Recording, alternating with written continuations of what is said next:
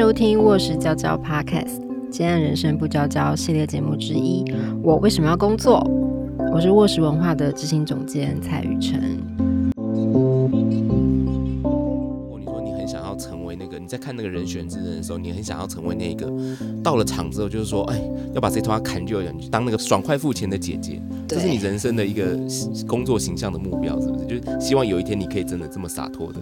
就是我都不用看我的刷多少钱，就我付，好帅哦！还是因为我其实我爱他，就觉得哦你好帅，就想想被付钱，没错，其实是这样啦。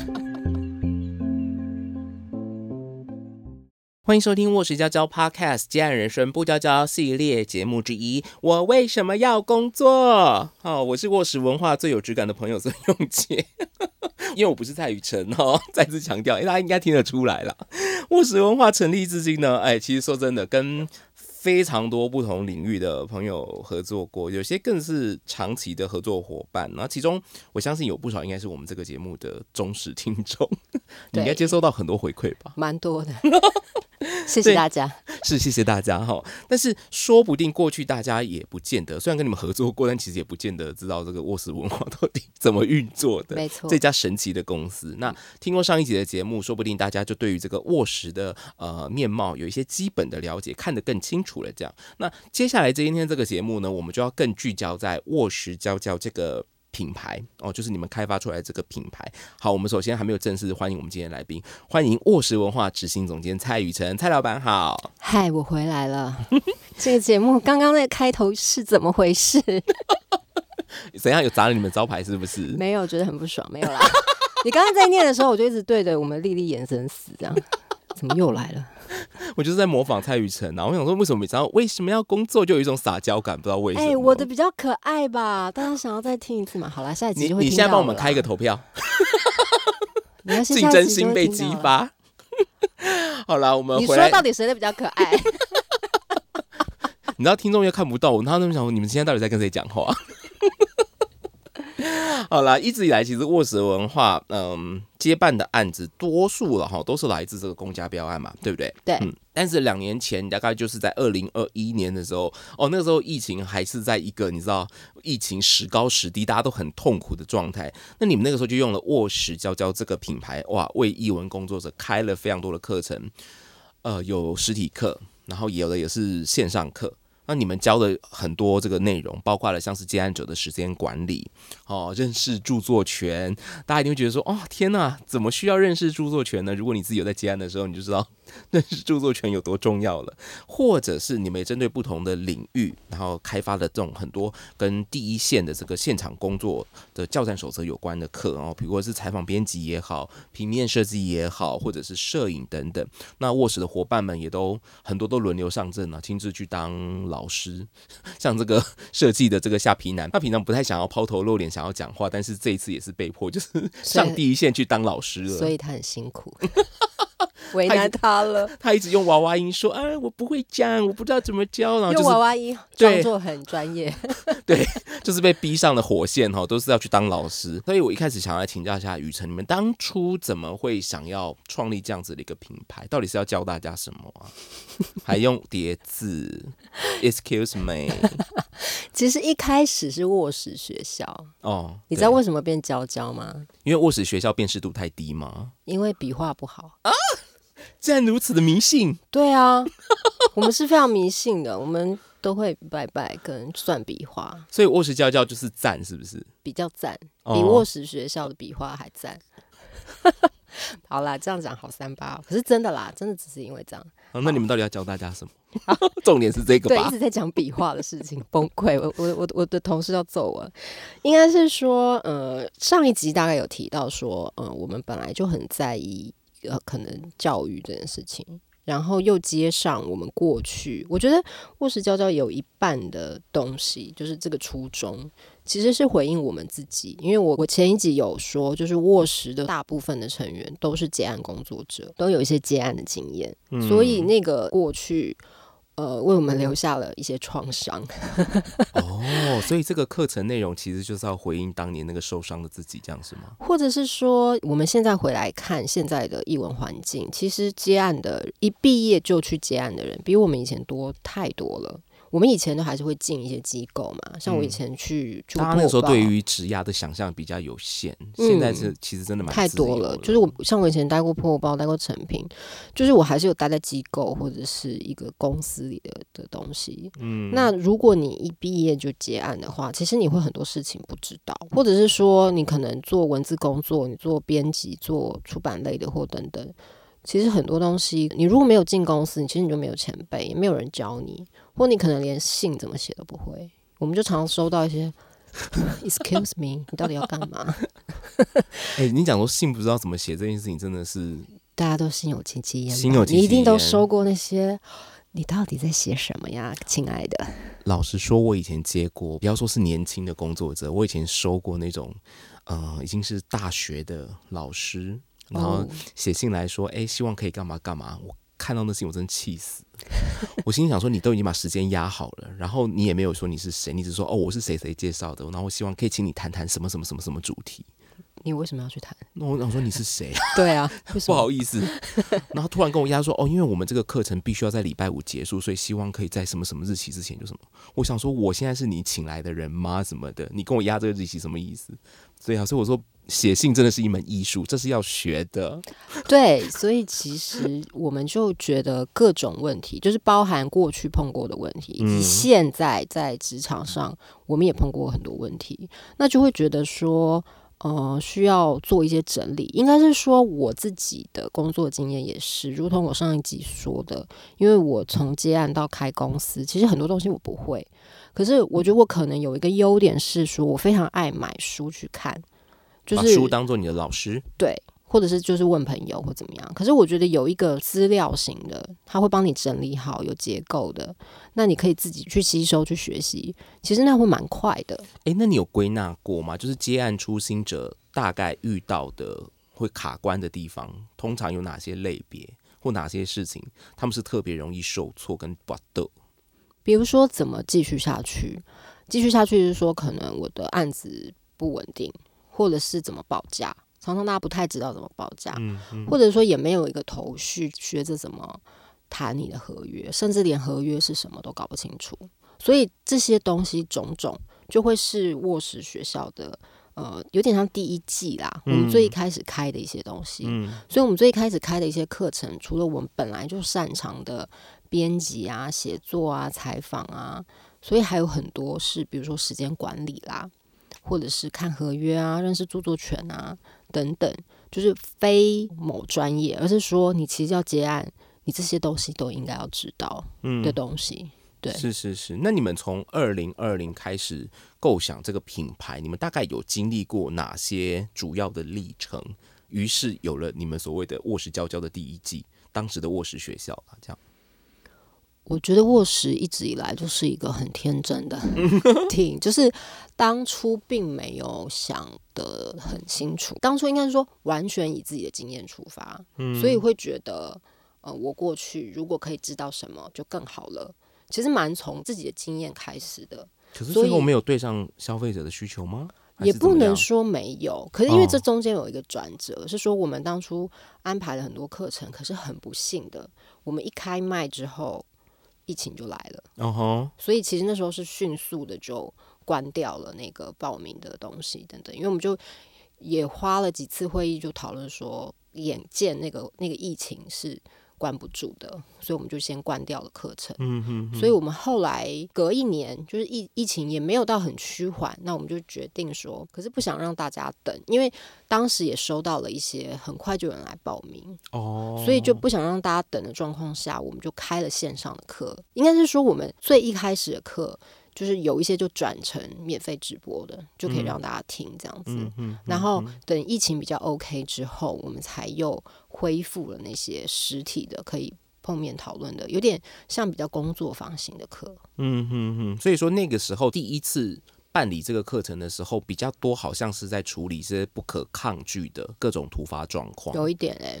然后原本是实体课，就突然要去生出什么课程直播什么的。对对对，有点是根据当时的状况，所以那时候有一半的心思，有一点都花在，哎，现在是要怎么办？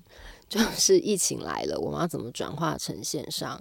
那可是课程本身的呃规划跟设计，我们就有一点全权交给。讲师信任的讲师，比如说编辑科，我就交给张家华，嗯，然后跟档案有关的，我是交给苏志恒等等，就是呃邀请，就是本来对这个题目就非常擅长、很熟悉的工作者这样子。嗯，还有我们今天呃前一集跟这一集都还没有提到的另外一位卧室伙伴陈维珍，嗯，他那时候教的是采访写作吗？对，然后以及他也有跟大家讨论合约跟著作权的东西。当个 著作应该是著作权的课，我们就是交给律师，可是他就是帮忙大家的重要助教，这样对。可是可见在这上面吃过不少亏。没错。但是我我必须问一个雨辰，我不知道这算不算比较尖锐的问题哦，就是因为市面上其实你刚刚提到这些课程，类似的课程其实不少哎。对。那你们凭什么觉得可以杀出重围啊？没有啊，所以就很天真。没没有没有杀出去啊？那你可不可以跟我们谈一谈，你们自己在因为其实卖的并不好啊。嗯，对。但是这个卖的并不好，不一定是课不好啊。有没有可能是行销的手段不好，或者是其他的非这个本体的因素呢，外外围的因素，这也是有可能吧？对不对？对，我觉得综合上因素应该蛮多的。可能行销就是我们本来也并没有那么擅长行销。那问题的意思是说，卧室一直以来接的案子都是。B to B，就是说我们是跟政府单位或跟基金会，我们不用面对消费者，我们不用面对广大的一般人嘛。嗯，那我们现在今天推出的这个新的商品，然后大家可能也不认识卧室文化是谁，因为我们也从来没有面向大众啊。就是我们为什么要相信你？对，你是谁？然后我们的讲师虽然有一些知名度，可是你也不能说他是个。一台出来，大家都认识的人，就是还是有差别啦，对。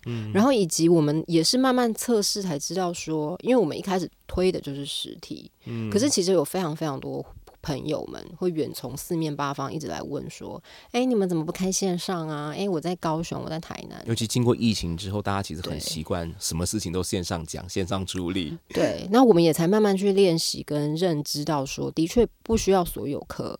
都一定要这样面对面的上，那除非是真的很操作型的，比如说采访，因为我们会练习采访。可是练习采访有没有可能线上呢？其实也没有不行。所以有一点就是，也在这个过程中去练习跟感觉，说其实大家也许需要这个课，可是我们要更去想说，那要用什么样的形式？呃，时间多长？开在什么时间点对大家友善？大家会想要来上课？我觉得这都蛮重要的。所以有点有点又是做中学。可是我我好奇的是说，比如说你们跟魏武营合作那个 CoQ 这个案子，你们在那个小小的手册里头，呃，其实很明确的跟很多学校的一般的老师们。分享了说，如果今天你要在自己的课堂上跟小朋友谈到底什么是舞台，什么是戏剧，有哪些可行的步骤跟做法，也就是说，你们对于设计教案啊，或者是设计教材这东西，我相信你们应该是有一些自己的心得的。那当你们现在就要来自己开一个教育品牌的时候，你们怎么把这些东西横向的，就是移植到说，那我们现在也来做做看，这个东西也许呃，跟市面上真的就是会蹦出不一样的火花，市面上一般是看不到的这样。有对，所以其实前两年做卧室学校的时候，做的是实体课或线上的课。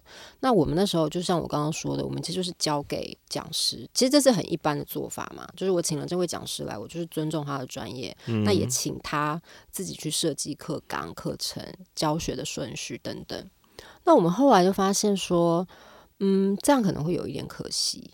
是说，比如说编辑好了，我们好几个伙伴都有编辑的经验，或采访写作好了，然后以及连接你刚刚说的，因为我们做过教材，所以有一点经过了这两年，我们反复的，因为我们自己也听课嘛，然后自己也也看了就是学员的 feedback 一些回馈，所以呃对我来说，反而是反复在想说，有没有可能这个课，比如说编辑课好了，或者是采访课好了。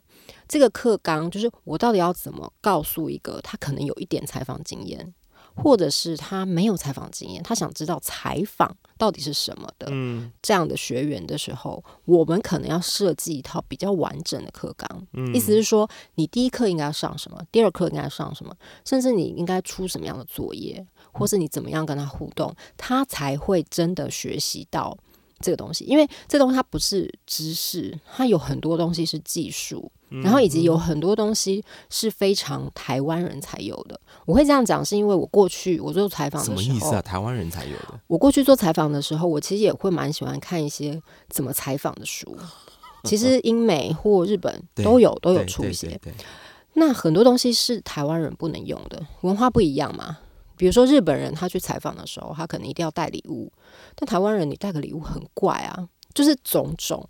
所以我我们那时候就觉得说，那我们要出一个台湾版本的，就是哦学员你当然可以去买那些翻译的教学的书来看，可是总是。没有，你可以你仔细想，其实并没有太多技术类的。其实比如说樊慧珍啊、董成瑜，他们都写过一些呃这一类，就他们有有出版过一些，可他们比较多像是他们的精彩的合集，就他们已经采访完成了，可是你看不到那个背后他的心法到底是什么。嗯，那其实呃，我们会想要找很多人来一起去编一个比较像教材的东西是，其实每个人的心法都不一样，尤其是采访工作，他会跟所以这是你接下来写作计划吗？不是写作计划，它是沃实今年的计划。哦，不是我个人的，就是我们已哦经就是正在执行的，有点像是一起编一个教案。哎、我超期待的耶，因为我好喜欢看呃一个就是采访的文章，非常好看的这些采访者们，他们去谈说他们的前置工作到底是有哪些步骤。我们目前做的方式啊，它不是好看的文章哦，嗯，它会是非常条列式、结构化的东西。因为我们就是觉得，如果是一个好的技术，它其实应该是可以某种程度被结构化。那结构化之后，再依据你这个人，比如说，呃，你有你的采访风格，我有我的，那会跟我们的个人特质有关系，那会是最棒的事情。可是有一些原则，我们可能要依循，尤其是伦理的问题。对，所以我们在整理的比较是这个东西。那我们也觉得好像不用只交给，比如说，呃，像我们这次的 team 里面有胡慕琴，胡慕琴他是非常非常资深的采访者，可是我好像没有只想要采取胡慕琴的东西，所以我们会找了好几个资深的采访者，我们一起来讨论。说，哎，我们目前觉得你的方法是这样，我的方法是这样，我们的共识是什么？可以把它结构化。像那个讨论就非常有趣，因为我也是第一次跟这么多资深的采访者一起讨聊论采访这件事，对，到底对我们来说什么是采访？但这是这个东西呢，因为还在执行中，就卖个关子。大家敬请期待了。对，明年我们就会推出了。因为我自己曾经去听过，呃，李同豪，他也是一位记者，他在讲他怎么做采访这件事情。我那个时候真的觉得听得哇，真是津津有味。因为除了是他自己的表达方式就很吸引人之外，因为他我觉得他其实是一个也是一个蛮怎么讲蛮有趣或蛮疯狂的人。他就说，因为现在很多那个媒体会有所谓的资料库，他当比如说我今天要采访呃蔡雨辰，好了，我就是去资料库把这个名字输进去，然后他就说跑出来的这个资料有几笔，他就是一笔一笔去去把它读完，然后当然那个受访者的那个生平的简历的那个年表，这好像是蛮多采访者都会做的，嗯就是你要按照像编年史这样一条一条，在哪一年做了什么事，哪一年经过了什么事情，去把它列出来。这个东西很重要的原因，是因为当受访者在讲的时候，口说无凭嘛，他怎么讲怎么讲都是他的故事。可是当你有这个依据的时候，诶，你发现什么事情对不起来，你可以你就可以去跟他核对。那在这个核对的过程当中，不是要去争谁对谁错，而是说核对的过程当中，你会发现很多受访者他想要隐藏起来的事情，就会出现在这边。年份对不起来的时候，诶，他为什么跳过这一两年？比如说像赖清德，他说他曾经就有。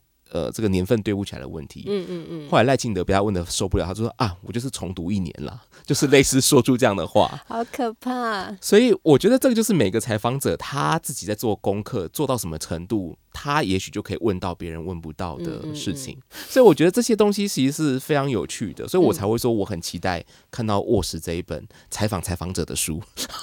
或者说采访采访者整理他们怎么采访别人的书哦，这样子。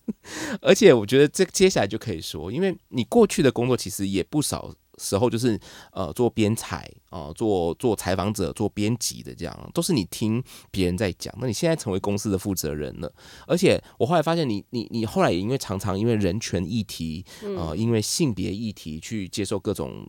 采访或者是邀请你去演讲这样子哦，我自己蛮好奇的。你身为一个分享自己这样过去累积的所学的一个呃前辈，老师，或者我们中性一点的讲法，你身为一个过来人，好，过来人，好过，来人可以吧？哈，在面对这个年轻的工作者或同同学们，你自己有没有从他们的身上，呃，也让你对于这个工作这件事情产生哪些新的体悟或者新陈代谢？因为毕竟我们节目叫做“我为什么要工作”嘛，对不对？我还是想要听听蔡雨辰工作之余你到底是一个什么东西。你有像那个天山老妖这样，从这些年轻的 肉体身上吸取到一些让自己焕然一新的这个精华吗？我觉得哇，这样讲很现实哎、我觉得应该是说，从他们身上看到卧室脚脚可以干嘛吧？你们现在都是西瓜田里的西瓜，我要来收割你们了！就看到说哦、其实你们缺什么啊？这个东西很适合你们哦，这个你们可以未来来上吧。没有啦，应该是说，我觉得现在的，比如说我去学校的经验好了，其实现在有去学校的经验都是比较，呃，文史文史类的。文学啦，多数是文学类的科系，嗯，就是你可以想象，就是现在高教的状况，就是少少子化是现实嘛。那很多科系私校就开始慢慢的萎缩，嗯，然后文史像据说现在高中根本没有人要念文组啦，对对，所以文组就是，无用论，这已经 哦讲了好多年了。所以一方面去学校的经验，其实是让我看到说还在念文组的。小朋友们，他们的老师也会帮他们焦虑，他们自己也会焦虑，就是说啊，我念个中文系，我出来是要干嘛？这样有一些老师他就会请外面的专业者，就是呃跟学校的学生去多聊聊，说，哎，你念这个东西，你未来有可能有哪些机会？所以我有一些课可能是直接讲，比如说采访是什么。好，可能是呃一般的写作，你出来之后，你如果要写采访或写什么，应该是说什么样的写作可以赚到钱，虽然钱很少。然后还有一种呢，有点就是介绍译文工作是什么，就是为他们建立一些职涯的想象啦。因为比如说老师常年在学校，他也不一定有办法可以很敏锐跟很快速的去去谈嘛。那我们必须动态比较没有我们必须，毕竟就开了一间公司，所以我们可以很嗯直接的说，我们呃现在这个环境其实会需要什么样的能力，什么样的人，所以其实是在他们的需求里面看到说。呃，如果是刚毕业的人，他们会需要什么样的东西？那我们其实这样讲有点现实，可是也在这个经验里面先去做个类似试调吧，去知道说，呃，我到底要开什么样的东西？因为如果是我们传统上会的东西，其实说我觉得也有一点夕阳了，可能不止夕阳到底了，沉下去了。就是我们可能也必须要去转换，比如说我可能不能就只是说我要开一个编辑课，现在到底谁会想要当编辑呢？对，那或者是我如果要开写作的话，到底是什么样的写作？难道教人家写小说吗？好像也不是这样子。就是说，这个东西我们到底要怎么开，教什么内容？所以我觉得也是要一直在想。所以你们现在卧室教教第二季是已经有一个初步的眉目了，是吗？还没，讲半天结果还没呢啊！大家好好期待了。因为还在做，因为现在今年应该真的蛮扎实的，在做教案这件事情。我们想要先把那个基础的结构建立起来，有点像搭音架，把它搭起来。你这样讲是二零二四是会开课的意思吗？希望 今天回答的都好保守呢。没错，好啦，我不要再逼问你，但呃，我最后一个问题想要问你的是说，呃，你在这个节目，也就是我为什么要工作里面，你访问了非常非常多这个呃来自各个不同的这个。也不能说各个不同，但就是说非常非常多的来宾来谈自己的工作哲学，还有好几个是标榜不工作大师，不工作大使要来跟大家谈为什么要工作。嗯嗯，好，但是都是蛮精彩的节目哦。你那你你你问过了这么多人之后，你自己对于我为什么要工作这一题，你觉得你有想得更透彻了吗？或者是你有稍微理出自己的答案了吗？我为什么要工作？我为了什么要工作？应该是说，我本来对于工作这件事情，因为我觉得工作这件事每个人不一样，可是我觉得对我个人来说，就是这件事对于卧室其他伙伴也不也不一样，就是不是对卧室的整体，而是我个人，我要一直强调我个人，就是工作这件事对我个人来说的生命比重非常非常的高。高到一种，我现在也觉得累了。我已经四十岁了，我已经花了好多年。你这个比重非常高，是说呃事情就自然而然变成这样的吗？还是说你自己愿意的？比如说，他在我生命里工时会很长嘛，因为我做译文的工作，比如所以我去看电影、看戏、听音乐表演什么，全部忍不住也都会变成工作模式。没错，我现在真的只有做菜，没有在工作、哎，疯掉。所以呃，所以你卧室娇娇千万不要开烹饪课，就会变成你知道惨剧，你唯一的人生乐趣被彻底剥夺。疯掉，真的。所以我几乎没有办法不去想这件事情。所以有一点，比如说访问大家的每一集，就是过去我为什么要工作里的每一集，呃，都是私心啦，我自己很想要问跟聊的。所以你可以说每一集的题目都是我怎么去思考工作跟我的。比如说，可能如果谈创业好了，那就是因为卧室娇娇要开始出来了嘛。我觉得开始出来之后，我其实才会比较认真的在想创业这件事情。那或者是说跟呃杨明，我觉得跟之前跟刘阳明也聊得很高兴，因为我觉得他就是我的反面。什么意思？反面的意思就是说，为什么我一直对他很好奇，就是这个人为什么可以这么浪漫的就去伪道两个月，他都不工作哎、然后他也因为我认识他很久了，他还是你也想办法就在奈良留两个月？怎么可能啊？我留一，我接下来要去一个礼拜，我就焦虑的要死了，我有我有病，所以就是那是我的反面，所以我很想，我我很喜欢跟刘阳明聊天，就是这个人怎么可以这样，就是种种，所以每一集我觉得都是跟我在思考工作这个东西有关系的。嗯嗯嗯。所以说，呃，透过这一系列访问，我相信蔡雨辰应该也有在里头慢慢的找到一个自己对于这个工作的这个呃思考，他各种的可能性。就比如说，我不可能明天变成刘阳明，但是说不定怎么了吗？说不定我可以慢慢的往那个方向你讲的很好，就是这样，这就是我的愿望。那变成黄立群会怎样？黄立群，哦，黄立群 是可以遥望的姐姐，好吗？没有，我觉得黄立群是另一种，他的洒脱跟他的那个非常锐利的，就是我就就是仰望啊，因为我很想要那样，因为就是我心里想，但我不敢讲出来。但立群每次就讲出了大家的心声，因为你曾经私底下说过，你说你很想要成为那个你在看那个人选之人的时候，你很想要成为那个到了场之后，就是说，哎，要把这头发砍就人当那个爽快付钱的姐姐，这是你人生的一个工作形象的目标，是不是？就是希望有一天你可以真的这么洒脱的。就是我都不用看我的刷多少钱，就我付。好帅哦！还是因为我其实我爱他，就觉得哦你好帅，就想想被。付钱没错，其实是这样啦。啊，好啦，不管是付钱或者是被付钱，我希望也许雨辰也可以慢慢的，就像我们说的嘛，慢慢的、开始找到一个呃工作起来不要那么劳心劳力，然后一直在自我消耗的状态。这其实也是呃我为什么要工作这个节目，蛮希望可以带着大家一起奔向的一个夕阳，一个远方，好不好夕？阳，像日剧一样，这样有没有？金巴老师，哎呀，讲出这个好好好有时代感的字哦你，这样泄露了我们年纪，管他的，我就老怎么样？我们就四十代，拜拜。好，今天雨辰呢谈到了卧室教教这个品牌到底要教大家什么？我想，我想他在这个教的过程当中，好像也不断的在获得一些什么。我觉得只有这样子，找到一个很动态的平衡，很多事情才有办法长长久久一直做下去。那接下来呢，大家如果你真的很好奇哈，到底卧室想要跟卧室文化想要跟你们干嘛？锁定我们的 IG，还有我们的这个脸书的粉砖，好不好？有任何的最新课程消息，或者不一定是课程消息，任何的动态都可以在上面啊、我们做及时的更新。当然，当然最重要的，欢迎抖内我们，好不好？让我们有柴火可烧。今天再次谢谢雨辰的分享，谢谢，我下礼拜我就回来了，拜拜。拜拜。喜欢我们的节目吗？欢迎追踪卧石文化的 IG 粉砖，可以知道更多我们的资讯。关于节目有任何意见想跟我们分享，都可以在填写听众问卷，让我们知道哦。